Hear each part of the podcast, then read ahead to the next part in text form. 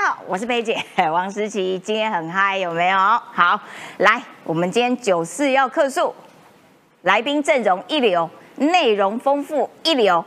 一开始我们就要来看看，说，哎，到底是谁拿着两亿美金在当中穿梭来穿梭去，当蛇一样的前客呢？柯文哲开了这个头之后呢，看起来就是暗指国民党啦，哈。然后呢，扯出越来越多的人呐，什么于先生呐、季将军呐、魏先生呐，然后他后来就说，啊，我不想再讲了啦，然后这个去问幕僚，哎，不是啊，头是你开的。人越报越多，都是你耶。然后你现在跟大家说：“哎呀，我不想讲了啦，去问幕僚。”怎么有这种人啊？真是搞不清楚哎。然后呢，他的幕僚哇，也是哦信誓旦旦说：“对我告诉你，我们有证据。”而且幕僚还加码说：“国民党啊，很坏啦，都一直来接触我们的潜在副手人选，意图使我们柯文哲没有副手。”哇塞！现在蓝白分手之后，恨意满点。不断的堆叠恨意，那这样子恨意堆叠上去之后，是不是有助于双方接下来操作弃保呢？今天好好的来谈一谈。好，另外我们还要来看到，哎呦，不得了啦，公主生气气啦！我们不要惹公主生气，因为呢要选副总统，这个吴欣盈呢面对记者提问，包括说，哎，那你要这个参选副总统，有没有跟家人商量过啊？不行。吴欣怡生气了，问他说：“哎，那你是不是还有双重国籍？这个问题处理完了没有？”啊，不行，生气气！我最讨厌你们放这种假消息了，哈。好，所以呢，我是建议这位公主，你要不要就干脆正面表列，问哪些问题你不会生气？哈，这样子记者比较不会被扫到台风尾。好，那这样子爱生气的大公主呢，搭档这个副手要选副总统，究竟对选情？是加分还是扣分？今天也可以好好的来谈一谈。另外还包括了国民党的副总统候选人，哇塞，也是超抢戏的。赵浩康说：“我告诉你，我在二十几岁就已经买了好几栋房子了，我可以教你们，我教你们年轻人怎么样子存第一桶金。”讲起话来真的是很 很有。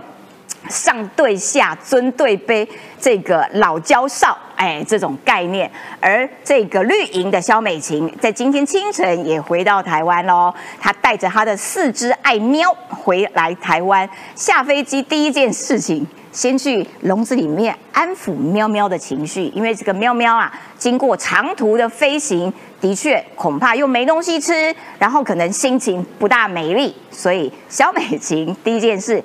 安抚他的爱喵，哎，看起来那个画面是非常温柔的。赶快来介绍今天的一流来宾。首先欢迎的是财经专家阿邱敏宽，文山志玲好，大家好。还有桃园市议员于北辰将军，师姐好，大家午安。再欢迎民长发言人立法委员林楚英，飞机好，大家午安。再介绍台北市议员要选大安立委候选人阿苗苗博雅，师姐好，大家好。好的，一开始呢，我们就要来先看看这个柯文哲抛出了两亿美金当中穿梭这件事情呢。然后呢，一开始明明是你起了个头，然后人数越报越多。然后他今天最新的回应是什么呢？他今天回应说啊，我不想讲了，去问幕僚。我们来听听看。我去告发就去告发去处理了。对我来讲，我觉得这样的这种终究是文化的不同。DNA 的不同，所以所以就算了。不是你对自己，因为既然讲出来了，那现在就是大家都在追这个人，那到底是不是？我倒觉得这样的哦，那个细节应该去问那些问问问那些幕僚，这个也不需要我在这里讲，而且越扯越多。越扯越多啊！不就就他讲的，不就你扯的吗？而且这跟文化有什么关系？蛇营啊 DNA 有什么关系？哦，我们来谈几件事情哦。第一个，虽然很不想谈柯文哲，但最近柯文哲真的是漏洞百出哦。他现在是六神无主了。现在跟各位谈这两天发生了什么事哦？蓝白河已经破裂大概一个多礼拜了。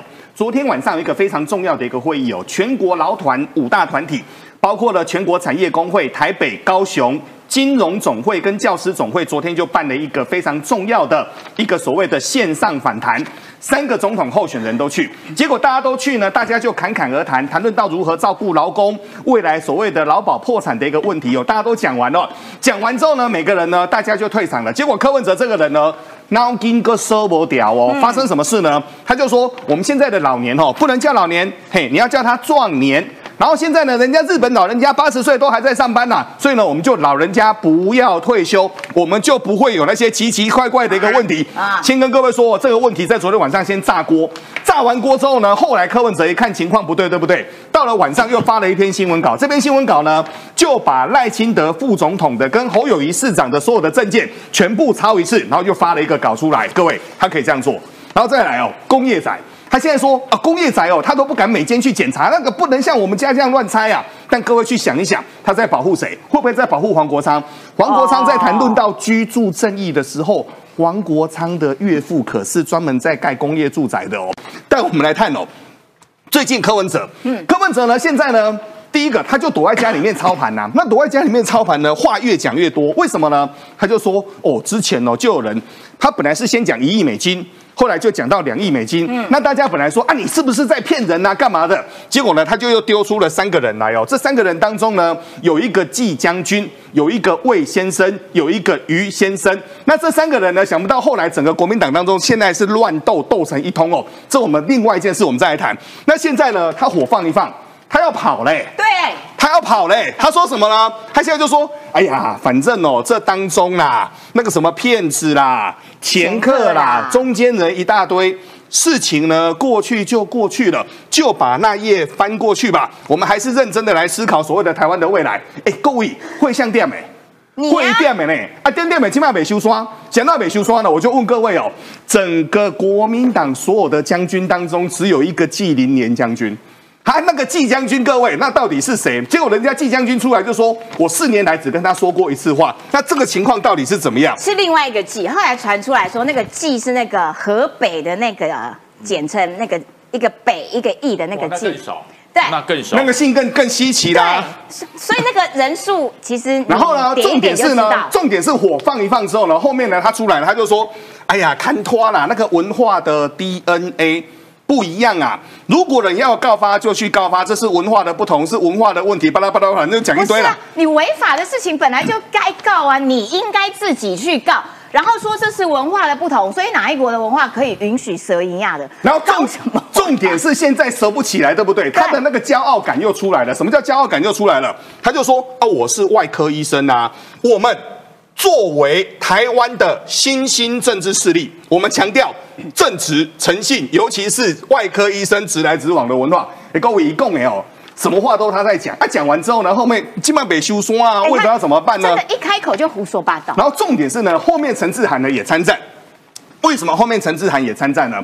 陈志涵就说：“哎呀，你都不知道我那个蓝营多可恶啊！蓝营呢，就把很多那种我们本来要提名成是副总统的人选，都把他拉去当所谓的一个不分区了。他们就说国民党放假消息，还接触所谓的潜在副手哦。那目前呢，陈志涵的说法是说，像柯文哲提到的，登记前两三天传来的美国消息支持蓝白河。”罗森伯格做视讯的一个通话，这个消息就是从国民党的人士传过来的。结果现在人家呢，国民党呢不让你利用了，为什么呢？国民党就说，嚯，都已经破局了，还要这样子占我们的便宜。所以呢，目前呢，国民党的发言人就说，台湾的民众党该翻页了啦。各自努力的，但我要各位做一个小总结。目前的柯文哲是六神无主的，整个嘴巴全部都在乱讲。然后今天早上又谈论到所谓的一个工业住宅，会不会又引起了一个新的一个风暴呢？我们就再看下去。好的，感谢敏快。然后你看哦，陈志涵在那边讲说，哦，这个哈、传来美国的消息要支持蓝白河，立马帮帮忙。你连这样的判断力都没有，你当他的首席幕僚，你作为柯文哲一个主帅，连这样子的讯息，人有人传来，然后你还真听啊？我的天哪，毫无判断力，然后呢，觉得是啊，我搞了一个哇外科医生直来直往，我的妈呀，你是前言不对后语。然后呢，柯文哲说啊，你看嘛，我们外科医生，我们就是讲究正直诚信，所以今天各位线上的网友，你们有工作了，认为他正直诚信的打加一，认为他没有正直诚信的打减一。我等一下要检查，好不好？来，我要请教一下阿苗啦，观察柯文哲也是相当的深入到位啦。请问现在呃，国民党跟民众党两边在那边互相吵过来又吵过去，柯文哲是不是真的没招了？他只能用这种胡说八道的方式来吸引大家的关注，求关注这样。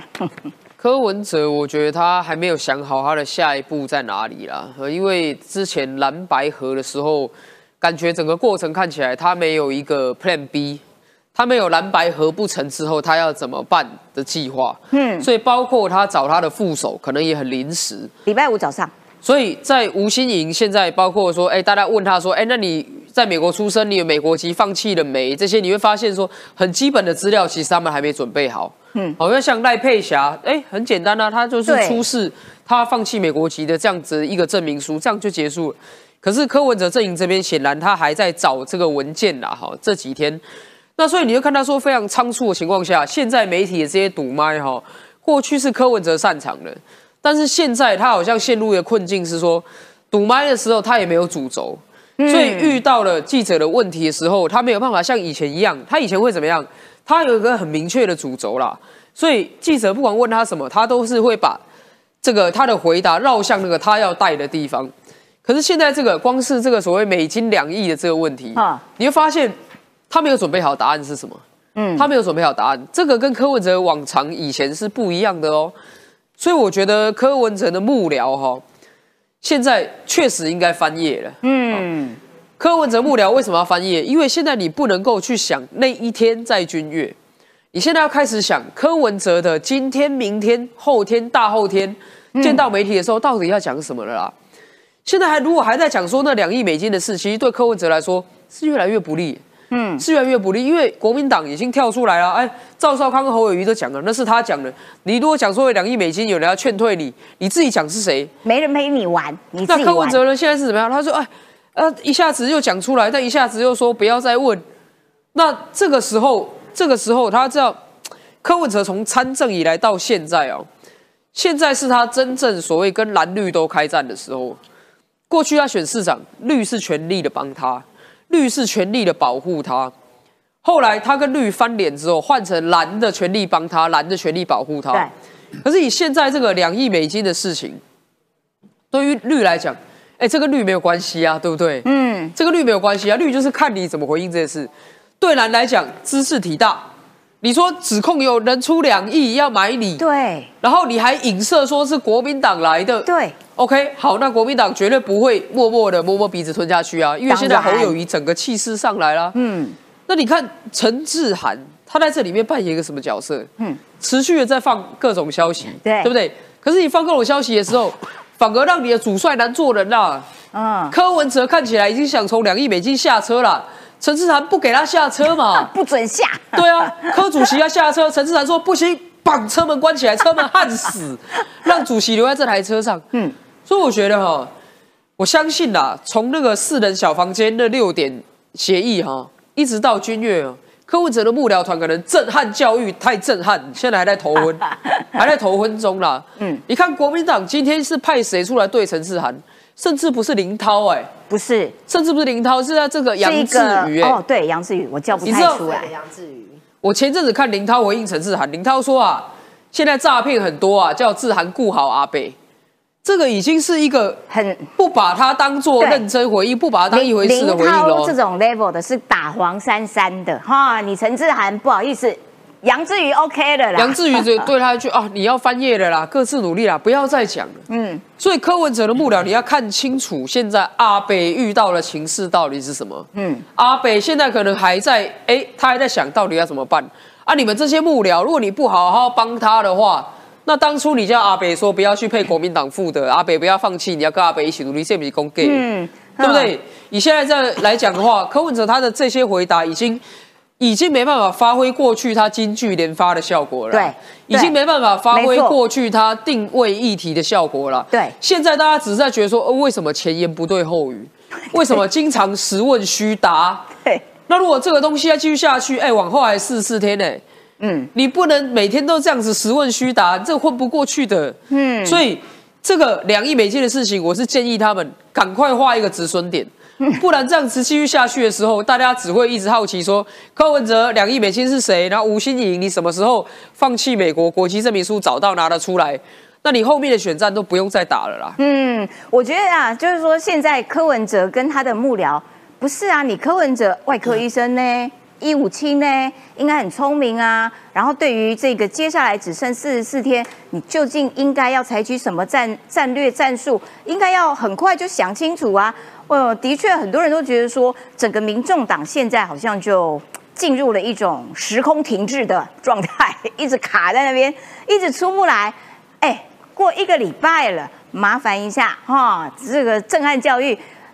震得你头昏，但是马赶快吃个药补一下身体好吗？来，敏宽还有第二个哦，副手，副手也是很抢戏，因为呢，这个吴欣颖呢，哇塞，呛记者哎，我们就要来还原一下，究竟问了什么样的问题，惹得公主不开心。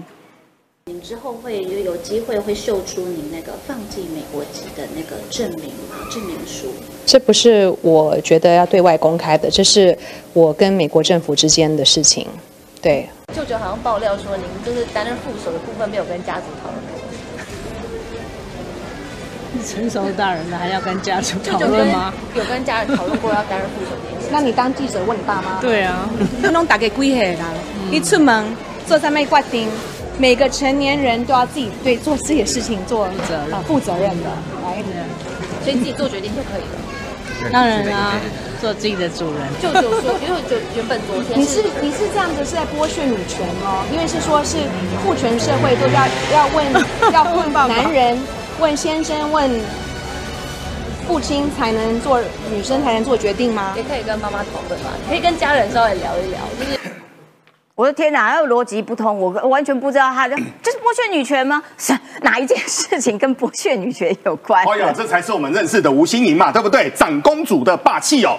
现在跟各位，所以你们在财经圈就认识说他在企业就这样。我们上次其实星期一我们有跟各位说过嘛，我们财经圈哦，离吴心颖能离多远就离多远哦，是哦，因为曾经呢有财经的非常厉害的人呢。被他整的死去活来的，跑法院跑到叫不敢呐。好，这是另外一件事了。再来说哈，第一个公主怒了，他就呛记者啊，他就呛有哦，呛记者有理。发生什么事呢？其实大家都在猜哦，就说星光长公主这次是临危受命。为什么临危受命呢？很简单哦，星期五是最后截止日嘛。那一天呢，各位当一台修理车出来的时候，大家第一件事情是不对。为什么不对呢？因为星光长公主怎么可以穿那么朴素的衣服呢？那一天感觉完全没准备好。他感觉就是衣橱随便抄一件衣服穿的就上，是故意的啦。就是他总不能说穿着哇塞 十万块的套装出来登。哎呀，先跟各位说哦，十万块套装搞不好是最便宜的，因为台湾台湾那种很多贵贵族的家庭，很多那种定制服是几十万、几百万的。其实侯门深似海了，但各位这两天呢，整个吴心莹现在要亲王火线了，对不对？对于整个副手来说的话，第一件事情能够不扣分最好，能够加分那就太棒了，对不对？目前来看的话，肖美琴就是大加分嘛。但呢，我们就一直在猜吴欣颖什么时候呢？性蝶也给阿 K，昨天在桃园呢，看他有点快压不住了，快要了。而且呢，先说谎，因为他长得高，然后呢，赖香妮在在旁边呢，一直在打圆场，一直在打圆场。然后记者呢，他就说啊。他就说：“你有跟家人讨论过要担任副手吗？”结果呢，他就回答就说：“有或没有嘛。”因为据传是他的大舅啊，在私底下的场合说：“阿姨被酸护中通都莫敢楚为难共。”所以呢，据传是爸爸也不知道，叔叔也不知道，阿姑也不知道。这个是目前。那天是徐显荣他在私底下在那个整个啊工商协进会的场合讲出来的，结果呢，吴欣颖他就说：“那你当记者，你有问你的爸妈吗？大家都几岁了？每个人都成年，哎，把人家训一套，他把人家训一套，哎，对。然后训一套之后呢，突然间又无限上纲了哈。因为先说哈，台湾的记者都有一个非常特别的习惯，不过我们有时候被问也是，因为他想要问的比较细，他会比较好写嘛。结果后面他突然间一转折，这是在剥削女权吗？因为是父权社会啊，哇，越扯越远了。”好，这件这件事情呢，各位有没有加分呢？目前来看，加分大概是不多啦。第二件事情，现在就在攻他的双重国籍的一个问题。嗯，那双重国籍的问题的时候呢，他就说那时候他去当整个立委的时候呢，尤喜坤已经说了，他有写切结书。我们基本上都是用相信的一个态度，所以那时候呢没有去做整个追认的一个动作。那目前外交部要追认哦，可是现在最大的麻烦是文件掏不出来。那文件掏不出来呢，他这时候呢他就说，那么何时去放弃所谓的一个美国国籍呢？其实国内有网友去找哦，但是那个英文名字不太一样，到底是不是他也不确定。有一个叫做 Cynthia Wood 的，那重点是在于呢，后面他又讲了。有就有，没有就没有。但这个呢打法又让大家看不懂了。这个是我和美国政府的事，那到底是跟美国政府有什么事？哦？你现在要选的是没有错中华民国副总统，你是跟我们全体国民的事哦，不是你跟美国政到。时候如果到了截止日之后，如果不是事后追证的话，这件事情是有大问题的，因为柯文哲的参选资格是会被取消的。这件事情其实是非常非常重要的。嗯，然后后面呢，当然柯文哲就出来打圆场啦，因为。长公主嘛，有长公主的一个威严，对不对？然后呢，到底是没礼貌还是文化的一个不同呢？柯文哲就说：“哎呀，那个啊，吴吴大公主啊，在美国、英国受教育啊，比较强调自我的意识，以她的背景文化干什么，还是要请示，这还好啦，表达她的想法而已哦。所以现在呢，简单的说，就是一个乱讲话的啊，配上一个有自我意识的，那两个人到底谁要牵制谁，谁能够管住谁？这个 讲句实在话，这个都不知道啦。但重点是我们后面的这个，我们后面都已经说过了哈，就简单的说，第一个双重国籍没有说清楚，第二个。再来，副总统要出席非常多，包括了选举的场合，包括很多应答的一个场合，到时候会有辩论的一个场合。长公主的脾气压得住吗？这个是大家都在想的一件事啊。了解，感谢敏宽啊。就刚刚我不是问了说啊，如果你觉得柯文哲有诚信正直的话，请加一；然后没有的话，请减一。我跟你讲，刷到 找不到这个尾巴，全部都在减一。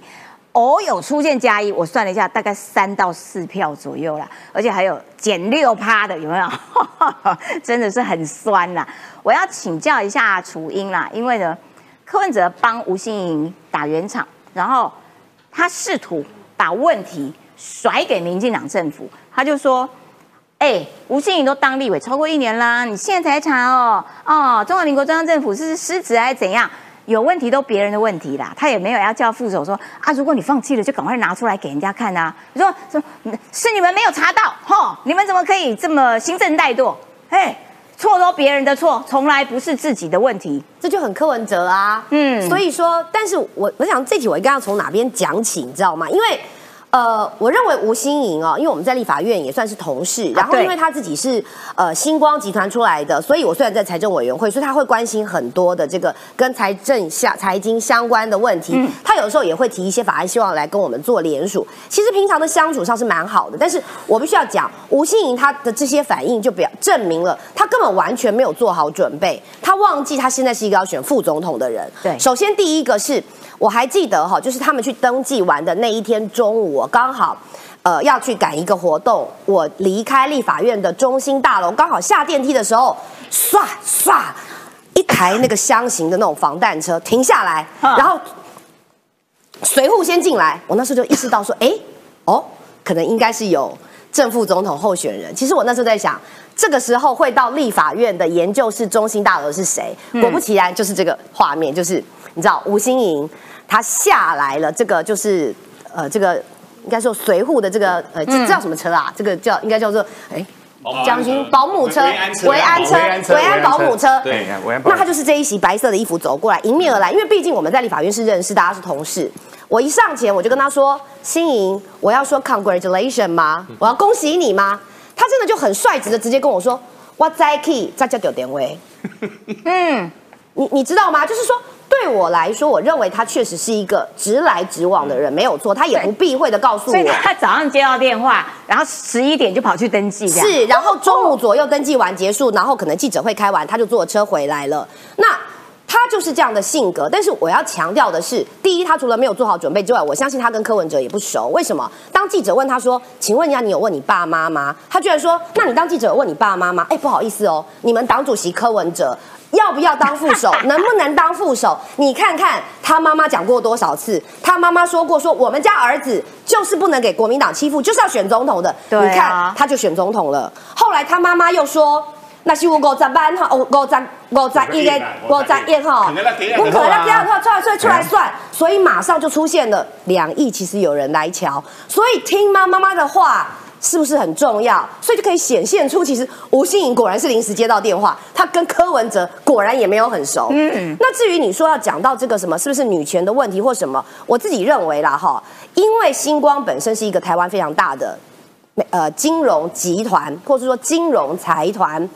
那今天你代表的除了你自己之外，我相信跟你的家族绝对脱不离不了关系，包括你现在在星光的职务等等，你对于企业产业其实都是会有影响的。嗯，那如果是这样，那我大家也会去问说，那你这个东西你做好准备了没有？然后包括你在你们家族在全台湾的这个金融圈的这个排名的部分，你会不会伸手或插入？对啊因为你自己家庭的关系，这些是大家都还没有做做去深进一步的探讨。比如说，大家现在只会说赵少康你当副手，你有没有要辞中广？好，你有没有要辞中广董事长？还是说你只是请假？这些问题其实我认为你，你如果站在一个有责任的部分，这跟女性有没有相关？我觉得是不相关。但是你有没有尊重你的家族，或者你家族知不知道？我认为这就是为什么你的舅舅，还有包括像。工商协济会吴东亮，哈，这个就是你你的阿舅，我相信他们也会很下课。那这个记者一定会想要问嘛，哈啊那如果说你都是早上才知道，你的家人或什么，大家也会问到底知道多不多、深不深？那以后你们家族在台湾的金融圈所扮的扮演的角色，你们星光家族在整个金融政策上扮的角色是什么？请问金管会如果面对未来星光或是台新有任何的所谓金融要监理的时候，能不能监理？其实我觉得这些东西都是大家想进一步问的，你不能用什么女权或者是什么回去问你爸妈。另外有关于就是这个呃国籍的部分哈，我先跟大家解释一下，我们在宣誓就职的时候，我们提供的是切结书，也就是说。我认为我没有双重国籍，我林楚英没有，所以我提供切结书。好，那所以才会发生像当年李庆安这种双重国籍案。为什么？因为立法院它不是调查单位，讲白了，我说实话，立法院的秘书处某种程度，立法院我。我们才是立法院的，嗯，我不能讲是老板这种层，呃，就是说这种的关系有点奇怪啊。就是说，我们是立法立委是立法院的主体，所以立法院的秘书处对于每一个立法委员是信任的。我们相信你讲的是真话，所以你交了窃结书，我们就相信你没有双重国籍。对啊那么所以。我觉得柯文哲讲这种话是不负责任的，包因为刚刚括有一个网线上网友也在问说，对啊，中央政府失职，但是问题就是说，因为你自己主动签切结书，是所以立法院采取的是信赖原则那所以当然就他也没有调查权，所以如果他有任何怀疑的时候。要函请外交部，外交部再请外呃请其他国家去调查，那所以其实那个过程是这样的所、以吴欣怡，你就是对于自己，我我也相信你哦，已经当了立委一年多，那么你当时提出来的切结书是有的，那么。接下来就是说，你要不要学赖佩霞这个样子？就像我讲的，你有没有做好准备？如果你有做好准备了，应对媒体的态度、处理事情的态度，包括你作为一个副总统在回答事情的时候，不要说柯文哲这样，你也这样。那么至少我们期许这一组的候选人是在回答事情的逻辑上是正常的，至少你有或没有就一翻两瞪眼，不用让大家追着这些东西去说，然后变成说你质疑我，而你质疑我的人提出证据，不是嘛？你有没有双重国籍对呀？拿出来就一翻两瞪眼。对呀、赖佩霞也是自己主动拿出来的啊，他就告诉你说，对我放弃了，证明在此。说这不是选总统、副总统的 SOP 吗？啊，不是最喜欢讲 SOP 啊？问到了之后又火大，奇怪了哦，选一个公主，然后全民伺候这位副总统，像话吗你？我要请北辰将军啦。好，那所以呢，现在三组都已经确定了。之后呢，美丽岛电子报持续的公布他们的追踪式民调。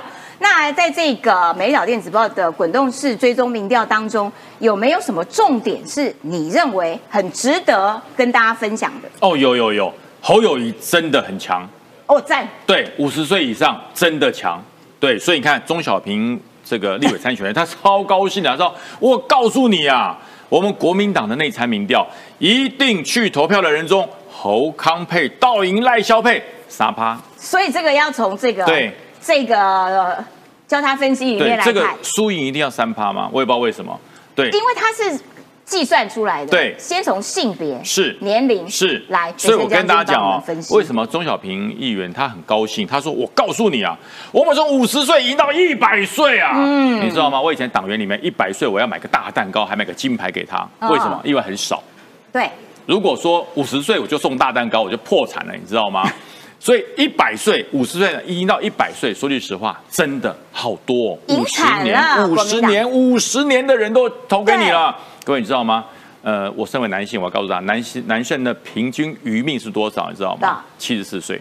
七十四，对对，七十四岁，然后还有一个叫健康余命，嗯我的行动自由，可以到处爬爬走，可以投票的，七十岁。啊，对，说四年绝大多数的男性要爱健康哈，要要保健，要常运动，否则你最后面的余命四年是躺在床上跟你的朋友讲话的，嗯那不太好。所以有时候我讲，这这是科学根据哈，这不是我乱说，这是按照。保险业的科学根据跟大家讲，所以说为什么周小平这么高兴？我赢了五十年哦。可是我告诉你，最大的重点在于五十岁以上他们拿回来了，他们拿回来，这不简单这不简单，这以前侯友谊拿不到的啦。这就是国民党基本盘。对对对，可是我等一下给大家分析哈，嗯。一定要高兴，然后呃赖萧要更努力，因为他们真的很高兴。我先看看民众党的主席柯文哲，嗯。嗯，这是女性，这是男女的改变哦，嗯。嗯，哦，这是男女哦，你可以看哦，男生对于柯文哲的制度二十三点二，女生只有十三点五，那你看看人家的三十一、三十九，对，差好多、哦。正常应该要三十左右啦。而且他的搭档对还是个女性，但是完全没有获得女性朋友这女。性对于柯文哲说句实话不是很喜欢，所以你的口头禅，好啦好啦，可能可以。那另外口头禅就少说一点，丑女艳女啦，哎，真的要少说一点。我要告诉大家，可侯友谊在高兴什么？你看哈，我先跟大家讲他高兴的地方。你看，五十岁到五十九岁，侯友谊跟赵少康三十八点三。哈哈，赖清德跟萧美琴三十七点一啊，我赢你了，嗯。对不对？赢多少？一赢一一点三八。三趴，好，然后呢，六十岁，六十岁到六十九岁的人，我又赢你了，哇，赢了两趴，二点四，二点四趴，嗯。嗯，很厉害吧？厉害啊，那这个七十岁以上的，我讲大家就看看哈，还赖清德还是赢，点奇怪，不是赢到一百岁吗？对。啊对，那可是哈，赢的赢，大家记得数据哦，都是一两趴哦。对。你看看二十岁，哇，输惨了，哇，这输了十五趴，一倍哎，对。这输了一倍哎，对。三十一点一比十五点四，输了将近一倍哎，对。然后呢，你看这边三十到二十八点九到二十一点一，七点多趴，七点多哎，四十到四十九岁，三七点七，二十八点四，九点。九趴哎，超过9点多趴。九趴哎，所以这叫什么？你知道？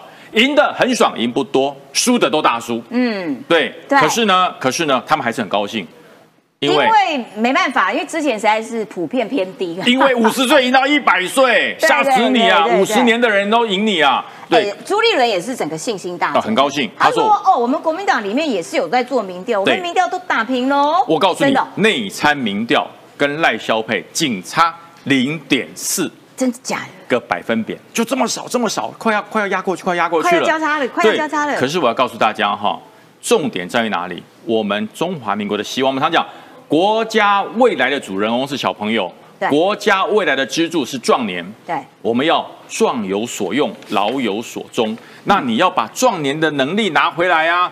五十岁以上，说句实话，我们现在年龄哈，五十岁以上算壮年了，嗯嗯，五十岁到七十岁算壮年。可是呢，这个真正的青壮年，你怎么拿不到？对，对，那你国民党再过十年呢？再过十年，这些四十岁的变五十岁了，你又没了。嗯嗯，你的年轻人说没有关系，下次选举六十岁到一百一十岁都是我们的，对不对？再到下次，我告诉你，七十岁到一百二十岁都是我们的。为什么一百二？弄假霸里太幸福了，你知道吗啊？那说句实话，不要自我安慰。可是我要跟大家讲，真的有回来哦。嗯，蓝营的粘粘着度真的有回来，对对，就是长辈的粘着度真的回来，尤其是六十五岁左右的粘着度超粘的。嗯很多眷村的阿姨哈，还有眷村的长辈跟我讲说，我告诉你啊。我一觉醒来有希望，我说，哎，为什么？因为赵少康要出来选总统了。我说不对，他是选副总统，都一样，都一样，反正上面有他就好了。所以赵少康对于长辈有没有吸引力？有所以说，你看到侯友谊现在讲话都不像侯友谊喽。嗯，他以前侯友谊讲什么？岁月静好。对核事先把核废料处理完以后，再跟我讲核电。现在讲什么？我要让陆生留在台湾工作，你讲好不好？这刚写侯友谊，这是赵少康，这是请给赵少康面具的侯友谊，别忘了戴眼镜 哈，比较像，否则会把你画成这叫康宏大哥。所以，所以我跟大家讲，侯友谊真的变了，侯友谊真的不一样了。可是呢，深蓝了，嗯。中间这一块本来是侯友谊的强项，嗯，二十九岁到四十九岁，本来侯友谊是蓝绿他不分，政党放两旁，执政放中央，这些人跑了。对所以侯友谊，当你拥抱深蓝的时候，你原来的优点就跑掉了。嗯你不要忘了，国民党会提名你，是因为你能够走中间路线。对现在你走到深蓝路线，说句实话，赵少康比你强，韩国瑜比你厉害，比京剧玩不过侯友谊。比虎烂，哎，不对，比政策 你比不过赵少康，所以说既不能虎，又不能耍宝，那么侯友谊，你只有跟着赵跟韩的后面慢慢走，戴着人皮头套，戴着人皮面具，记得挂上眼镜。好，感谢北辰将军。我觉得其实也是看了不生唏嘘啦，就是说，任何非深蓝的人在国民党里面，其实你真的很难生存，你一定会被他们深蓝的路线一定会牵着鼻子走。过去本来这个江启臣试图要改变一下，哎，没办法，还是被拉着走。侯友谊本来是走中间的，但是没有办法，还是被深蓝拉着走。那现在看起来就是整个回归深蓝的大凝聚，所以年轻票跑掉了，然后呢，呃，吸引的就是传统深蓝的这些族群呢，比较偏年长。赖萧倒是每一个年龄层算是都分布的蛮平均、蛮稳的啦哈。然后这个柯文哲这边一样，年轻票还是还是偏高，然后哎老年票你看已经惨到 剩二点二趴，但是那个问题就在于说，总统大选啊，从来不是一个基本盘的选举，你靠基本盘没有人能够赢，决定大选胜负的永远是中间跟年轻这一块。那所以谁能够抢到中间跟年轻，谁才能够抢到那个赢，哈、才能坐上那个胜利者宝座。好，来，然后所以呢，我要请教一下楚英啦，肖美琴回来了。肖美琴在今天凌晨的清晨的时候回来了，然后呢，她以因为她短暂飞回美国，就是去做驻美代表的这个交接的工作。结果呢，她 PO 了一个推特之后，噼里啪啦一大堆各国的政要、美国政要啦等等，还有在华府这些呃其他国家的这些政治人物，每一个都给他哇去祝福他。我相信你绝对是一个最最好的副总统啦，如何如何的。然后呢，这个是网络声量的比较，肖美琴果然加分的效果，网络上面认为是比较明显的哈。但是呢，也不要小看，因为赵康的声量也的确是高，很会骂骂号，有没有？今天骂骂你，明天骂骂别人，他现在也出招，我没有年轻票哈，来，年轻人听好了，我教你怎么买房子。哇塞，很有吸引力呢！我觉得这好讽刺，好相对剥夺感哦。真的吗？因为这种感觉就是说，我二十几岁就买得起房子了，那你们呢？你们现在都买不起，我可以教你们。不是，我跟你讲，其实大家想知道的是你如何哈。我刚刚有提过了，赵少康到现在还舍不得辞中广的董事长兼总经理，只用请假。我们都知道，不要正美两期哈。他说要遵守法律，法律只是这个最最最低最低的低标。所以现在你是对侯友谊没信心，还是对你自己没信心啊？你不是说你就是要把副总统当总统选吗？我我真的是奉劝赵少康哈，其实大家比较想知道的是，你如何当年用一亿买到五十七亿的中广？我倒是觉得这个值得抽丝剥茧。大家如果想听，我倒是觉得下个礼拜我们应该好好的来聊这个题目，这个才是金鸡母啊！你看他现在哈，虽然说我是请假，但是你从他接受的访问。对，然后你所要上的，包括他今天好像还参加一个公益活动，也是中广慈善基金会，你知道吗？真的是把中广真的使用殆尽。我觉得他才更该教年轻朋友如何用一亿抢进价值五十七亿的中广。对这个我们比较想知道，年轻朋友也都没听过。像我虽然真的是年纪真的在新闻圈好跑了比较久，我们当年有经历过那一段，我们也跑过三中案。但是很多人不了解啊！如果赵少康你不愿意讲，我倒是觉得我们可以好好的来解析一下，这才是以小博大，值得告诉大家你是如何把从日治时代收过过来的这个国产变成私产，好吗？这才是真的好棒棒，好厉害！欢迎你在中广开个节目，告诉大家，我们一定会，大家想不想听？想听请加一，好不好？少康理财买对，少康中广以小博大之我告诉你，想不想听？想听的话，请加一，好不好啊？呼没吁中广赵少康开一个专访，告诉大家。好没错，所以你看，嗯，回到这个题目上面来讲，就是我认为赵少康是不断不断的在走一个马英九路线。其实我不瞒大家说啦，当你看到这个好、国民党差一点点就蓝白合的时候。马英九出现，那代表什么？那就是要回去走过去马英九这种一路上往中国不是靠拢，是抱住，好，大家团抱一起，然后包括那个分手擂台，马英九也来。那为什么会这样？因为他其实就是要告诉马英九说，你别惊，好，阿公啊，你马别惊，换简单锤来赵少康战斗蓝，战斗蓝一路以来就是直接哦为中国而斗，不是为台湾而斗，哈，所以。这个当然就会变成凝聚成国民党的泛蓝都会集结回来，因为他们觉得，哎，那个马英九好，那个很呃颜色很沉重的这个国民党回来了。但是我想讲的是什么？是肖美琴。其实你从美琴哈，呃，今天早上。我手上有一个照片，可能大家也都看到，就是我们那个狗派、猫派都是挺台派的这个徽章，今天又再度呃这个拿出来，哎，就是赶制出来又可以卖了哈。一大早九点多，我到党中央去开了一个记者会，就是介绍我们女性的十八位不分区，然后现场就已经从那个竞选总部哒哒哒哒哒下着雨哦，而且今天就突然间降温嘛，大概只有二十一度、二十二度，抢购排一整排抢购，好那。结果我刚刚我朋友寄了一个照片给我，就是跟我们一起啊来当不分区的这个刘伯君啊，就是我们这个女啊，性那个主审。直直呃棒球评审，对，我跟你讲，他开完记者会之后有没有？他也跑去排队，也跑去买。我我必须讲，像博君，他就是一个长期关注运动跟体育的一位呃中间选民的女性，然后她愿意为了呃运动的项目的改善跟支持，然后他来加入民进党。啊，我特别拿这张照片的原因是说什么？我觉得从美琴她所展现出来的那种亲和力，还有她整个的自然，她告诉大家就是说，身为一位有自信、专业的女性，你只要愿意。帮国家的呃做更多的事情，你就会有机会。这就是我觉得我们民党传出的讯息。对，这对年轻人来讲就是一种希望。包括美琴她自己的努力，她对国家的的呃希望能够多承担一点任务，那就可以有机会，而不是像赵少康这种说。我告诉你，我就是二十几岁就买房子了，而且还买不是一间，是两三两间。台北市哦，而且我觉得这种讲话的方式啊，对年轻人来说真的没有什么吸引力，就是哎呀，你浑身散发一种老人味。我觉得就是一种骄傲，就是一种傲慢，然后就是一种我上对下那种过去自诩我就是所谓精英。我告诉你，我懂很多。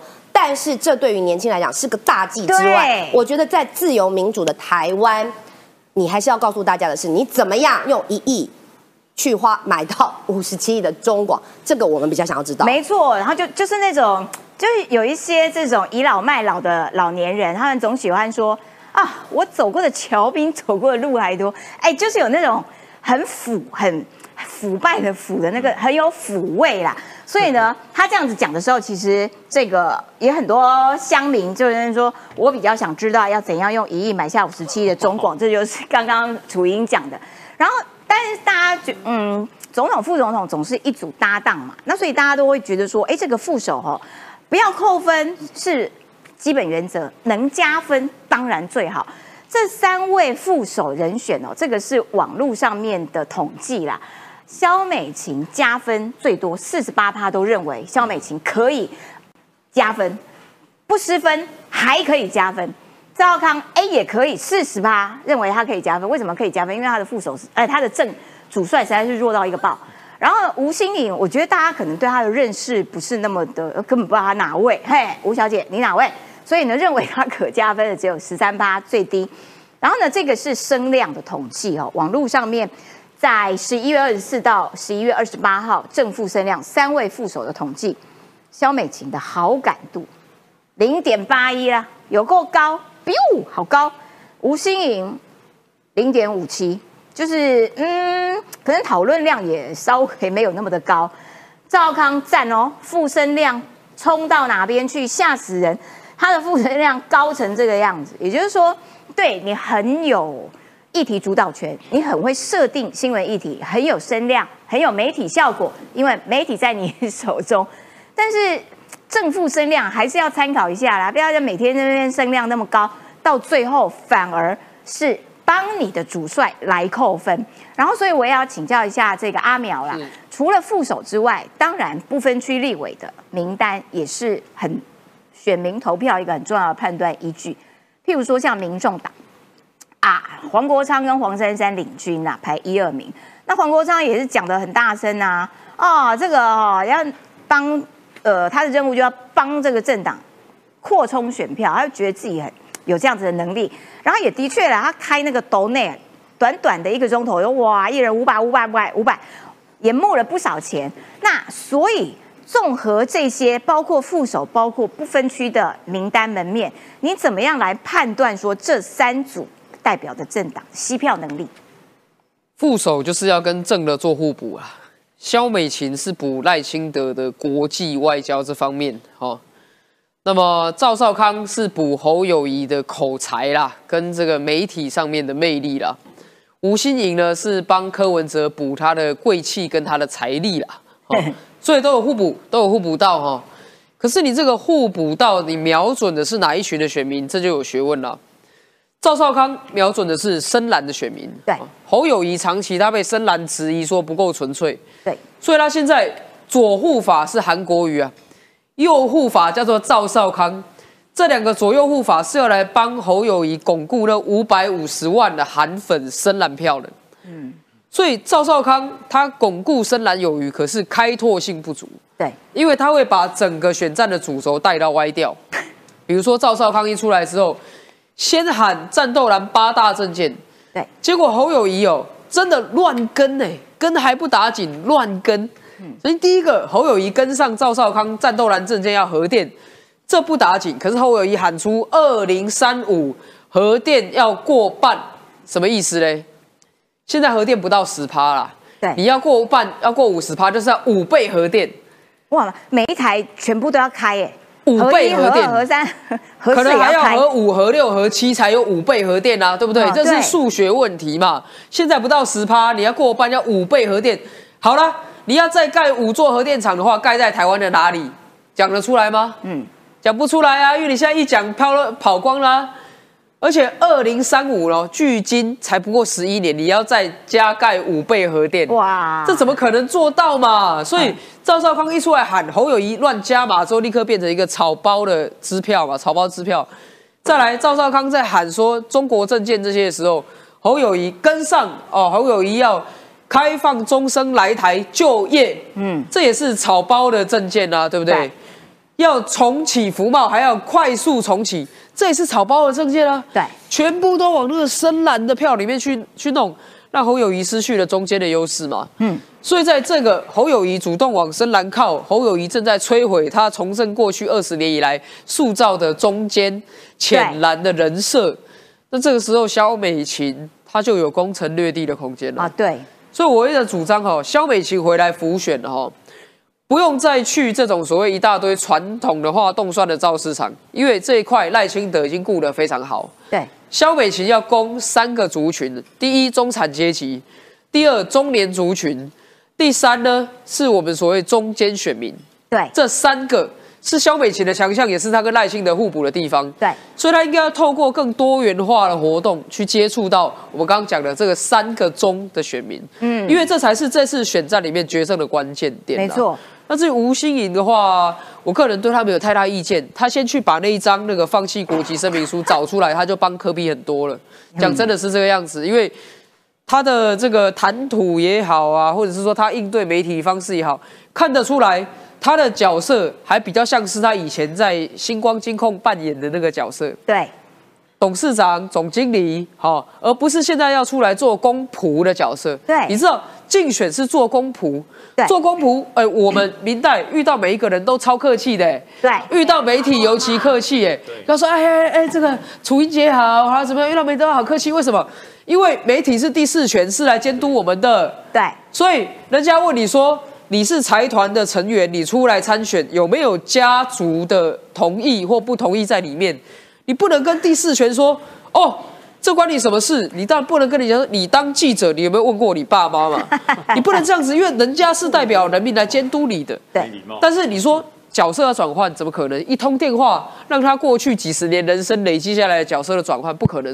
可是民众党的不分区名单就有趣了，有往内互打，民众党有往内互打，好像这个时代力量不是就爆料吗？哎，不要再说是民进党爆料，是时代力量爆料。时代力量爆料说，民众党提名的《战国策》哦，那个春这个行销公司的吴春成，吴春成，原来过去他是跟公益街壁吹哨协会对干，他反对吹哨者保护法，反对吹哨。哎，可是第二名黄国昌就是要吹哨，所以第二名要吹哨，第四名不要吹哨，往内互打嘛，对不对？他们要不要先擂台打一架？擂台打一架，先辩论。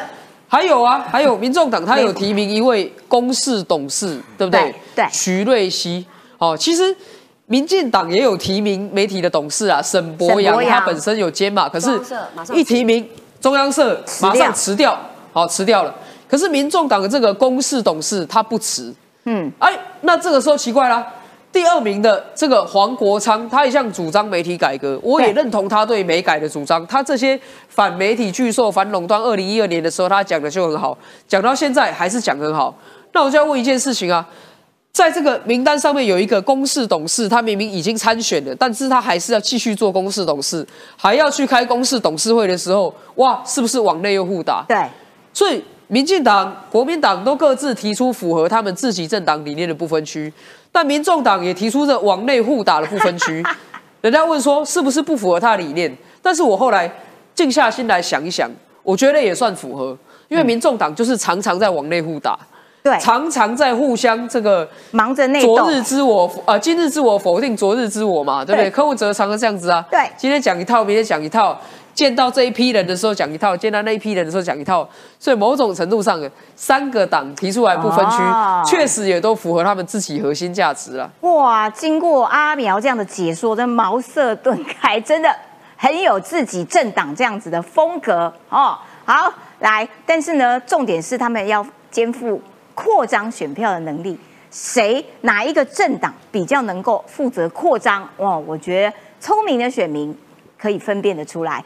秦敏宽呢，来跟我们分，呃，来跟我们这个解说一下台湾的经济。因为在野党国民党说，哦，经济很烂啊，民呃什么很萧条啦，真的很萧条吗？呃，现在看起来我们的这个经济状况，股市超越港股啊，等等的投资外资来台湾。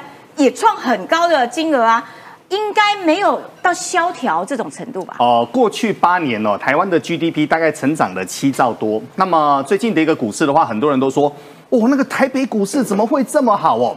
那先跟各位谈哦，总金数字不好，外资愿意进来，代表他们有信心。嗯，整个股市的一个指数哈，能够在这个地方超越整个香港的一个指数，对我来说，我觉得这个是一件非常荣耀的事情。为什么呢？我出道的比较早哦。台股过去在倒霉的时候，三四千点的时候，人家港股是两万七、两万八，人家是一百年英国的一个根基。然后一九九七年中国接过去之后呢，中国就说放心，我们要把整个香港成为全世界的一个门面。他们把全中国最重要的一百家的上市公司、五十家最大的上市公司，通通拿到香港去上市。那上市完之后呢，各位，十一月二十八号非常重要，为什么呢？台北指数先说好是指数哦，不是市值。他们的市值还是比我们高，好，他们的市值还是比我们高，我们的指数正是往上交交叉上去了。那我们来谈哦，这几年过程当中，台湾发生了什么事哦？我们刚不是跟各位说吗？八年整个 GDP 成长了七兆多，这 GDP 成长七兆多呢，有很多综合的因素，例如说呢，我们台湾的电子业走得非常非常好，这个很多人都晓得。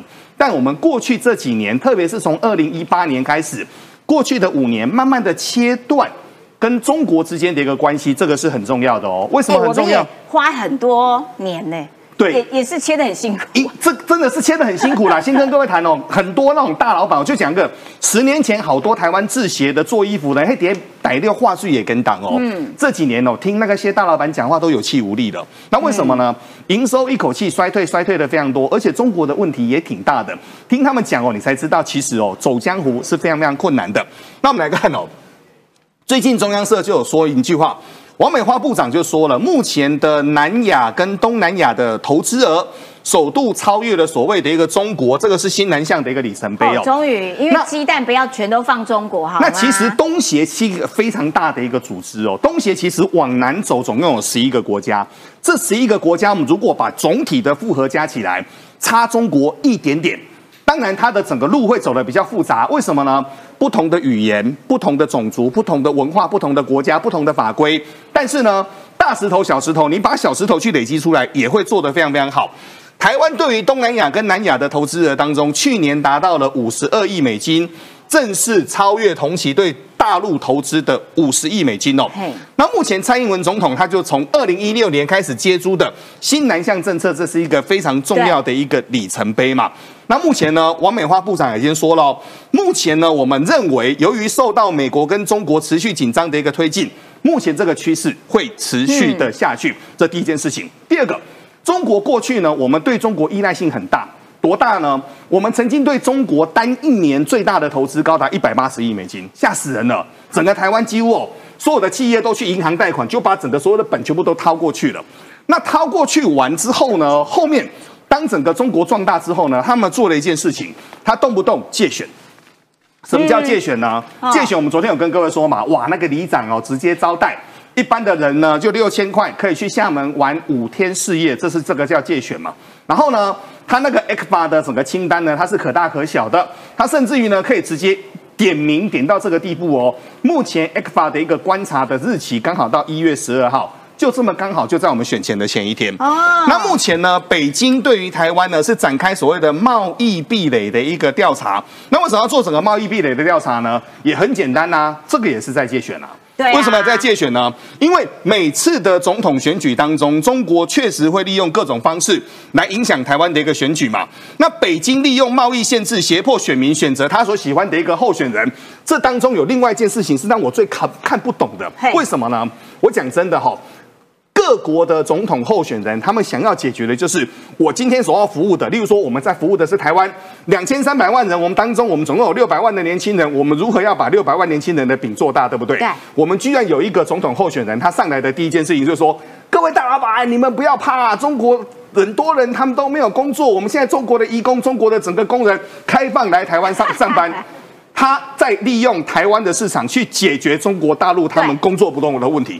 各位去想，有这个就逻辑上来说就奇怪啦。拿台湾救中国，就很简单很简单来说，就是你就就逻辑来看，这个逻辑各位仔细想一想哦，我们就用一个正常的逻辑来做推演就好了。好，最后来谈哦，中国指控台湾违反所谓的 ECFA，威胁终止产品的相关的一个优惠。目前呢，我们台湾跟中国双边的贸易非常非常大，真的很大，因为我们之间的贸易的依存额度大概还有大概百分之三十八到百分之四十。二零二二年，我们对中国的总出口高达一千八百五十七亿，但是 ECFA 的总额呢有两百零六亿左右哈。那现在来说的话，如果 ECFA 遭到终止的话，我们对中国的出口的总量相对来说比较小，但是很多的传统产业一定会受到所谓的一个牵累，这是第一件事情。但现在呢，很多中国的金融巨鳄，很多在美国的金融巨鳄，在中国的态度已经改变了嗯。例如说，我们来看哦，戴蒙呢，在过去的二十年来，他跟高盛一样，他在中国其实混得非常非常好。但他现在也直接说哦，台海战争会造成所谓的经济上面的一个所谓的大萧条，这个到底是怎么样呢？昨天我们谈但论了。是他不认为会入侵其。实今天呢，《New York Times》哦，《New York Times》今啊，在昨天访问了蔡英文总统哦，蔡英文总统他也直接说哦，就是说一时半刻中国解放军来到台湾侵台的几率是很低的，对但他们会用其他的一个策略。好。之前对台湾打棍子，打一打之后呢，中国将会提供暖心的一个政策给外商，他自己也怕了啦，他自己经济重。点是这个时间点来得及吗？所以我最后呢，用整个中国人行的行长昨天在面对到整个各国的一个媒体的一个询问当中所说的。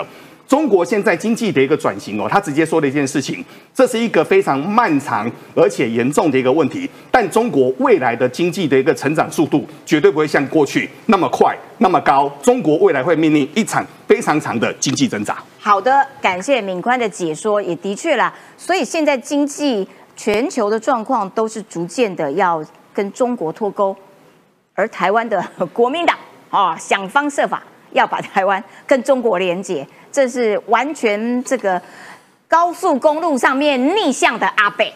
就是国民党，好不好？好，今天节目时间到了，明天同一个时间，拜拜。